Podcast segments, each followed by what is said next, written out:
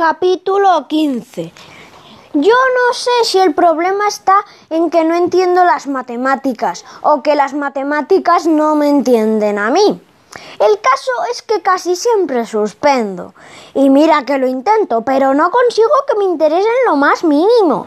Está bien, entiendo que tenga que aprenderme los ríos y las ciudades y los países. Comprendo que es importante saber hablar y escribir bien, dije. También, por supuesto, sumar y restar y multiplicar y todo eso. Pero, ¿a quién le importa qué área, qué área tiene un círculo o un triángulo isósceles o la, o la longitud de una circunferencia o yo qué sé? A los de la NASA que mandan robots a Marte les importa, respondió enseguida mi madre. Vaya si les importa el área de un círculo, porque sin eso no se puede mandar un robot ni se puede mandar nada. Pero yo no quiero mandar un robot a Marte, mamá. Yo lo que quiero es ganar el partido del sábado contra el Islantilla. Tú sabrás lo que haces. Si no estudias ahora tendrás que pasarte el verano metido en casa con las matemáticas, dijo ella. ¿Sabes para qué sirven las matemáticas? soltó Víctor. Para hacer la raíz cuadrada de cero y saber que esa es la posibilidad de que ganéis el partido enano. A Víctor se le dan muy bien las matemáticas. Es un bruto para muchas cosas, pero por algún motivo que no entiendo siempre saca buenas notas en matemáticas. ¿Y a ti qué te importa si ganamos o perdemos? dije yo. Por mí como si os tiráis de un puente, dijo mi hermano.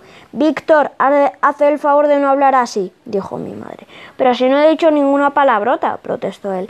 Sabes de sobra que has dicho una burrada, así que no me calientes, dijo mi madre.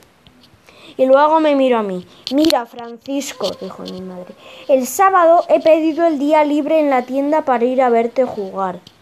Pero ahora durante la semana, haz el favor de concentrarte con las dichosas matemáticas, estudia y aprueba, y luego ya llegará el partido. La cosa está así. A mí no me gustan las matemáticas, me gusta mucho más el fútbol. Sin embargo, si suspendo matemáticas, este verano no podré jugar al fútbol. Ya me ha dicho mi madre que tendré que estudiar y nada de salir a jugar. Así que las matemáticas y el fútbol ahora están directamente relacionadas. Pues sí, señoritos, las matemáticas y el fútbol están más relacionados de lo que os imagináis, dijo el tábano. El tábano es mi profesor de matemáticas. Cada vez que habla parece que está haciendo un ruido como si fuera una mosca volando. Por eso le llaman el tábano. Pero, ¿pero qué tiene que ver una cosa con la otra? preguntó Camuño. Pues mucho, dijo el tábano. Con la probabilidad podríamos saber qué, qué, posibilidades tiene un equipo de ganar la liga, por ejemplo, o qué posibilidades tiene un equipo de... Qué con la probabilidad podríamos saber qué posibilidades tiene un equipo de ganar la liga, por ejemplo, o de ganar un partido, o de meter un número determinado de goles, o... Perdón, volvió a decir Camuñas que cruzó una mirada conmigo y luego volvió a mirar el tábano. Entonces, con la probabilidad, ¿podríamos saber qué posibilidades tenemos de ganar el partido de este sábado? Todos nos miramos, todos miramos muy fijamente al tábano. Yo creo que era la primera vez en todo el curso que realmente me interesaba lo que iba a decir. Por un momento pareció dudar. Dijo, no podemos saber con seguridad, pero podemos calcular un porcentaje aproximado de posibilidades. Es decir, podemos saber la probabilidad en función de un número de factores. Y cuantos más factores tengamos en cuenta, más fiable será esa probabilidad.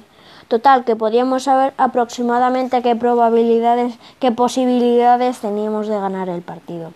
Le, pedíamos, le pedimos el, al tábano que por favor hiciéramos la cuenta ahora mismo. Al principio dijo que íbamos atrasados con el temario y que no íbamos a, que no podíamos perder el tiempo con un partido de fútbol. Pero como nos vio tan interesados, al final dijo, bueno señores, vamos a hacer el ejercicio entre todos. A ver, factores que debemos tener en cuenta. Y por una vez en la vida las matemáticas me empezaron a parecer interesantísimas. Nosotros íbamos los últimos en la liga y los del Islantilla iban los terceros por la cola y si perdían todavía podían bajar a segunda. Ese era un factor muy importante. Otro factor clave era que jugábamos en su campo y todos los puntos que habían conseguido ellos, menos uno, justamente contra nosotros en la primera vuelta, habían sido en los partidos en su propia casa. Más factores a tener en cuenta. Nosotros llevábamos una racha malísima de seis partidos seguidos perdiendo.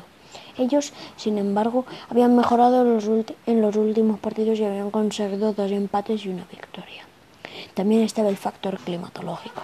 Por lo visto, según las proyecciones del tiempo, el sábado iba a llover y cuando llueve se meten menos goles. Por último, tuvimos en cuenta el factor suerte, que es una incógnita que se reparte en un porcentaje igual entre todos.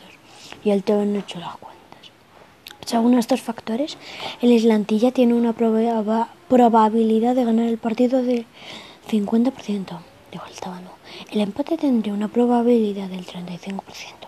Y por último, la victoria del Soto Alto tiene una probabilidad del 100%. O sea, que dicho de otro modo, de cada 100 partidos que jugásemos contra el Islandilla ganaríamos 15. Algo es algo. ¿Y ahora qué hacemos con esas probabilidades? Preguntó Camuñas, que no parecía muy satisfecho. Puedes pues sacar cada uno sus propias conclusiones, dijo el Tano, pero sobre todo saber que aunque las matemáticas y la probabilidad no son infalibles, nos pueden ayudar a entender mejor las cosas que nos suceden en la vida. Camuñas y Angustias, Camuñas, Angustias y yo nos miramos. Ya sabía yo, ya sabía yo que teníamos muy pocas posibilidades, dijo Angustias. Un 15%, un 15 no está mal, dije yo tratando de animarme. Y además hay muchos factores que no hemos podido meter en esta probabilidad, como por ejemplo el estado físico de cada jugador o la calidad individual o muchas otras cosas, dijo Camuñas. Seguro que si metiéramos más factores, nuestra probabilidad sería más pequeña todavía, volvía a decir Angustias. Desde luego por algo le llamaban Angustias, un 15%. Ese era, ese era nuestro porcentaje. Después de la clase de matemáticas llegaron los besos.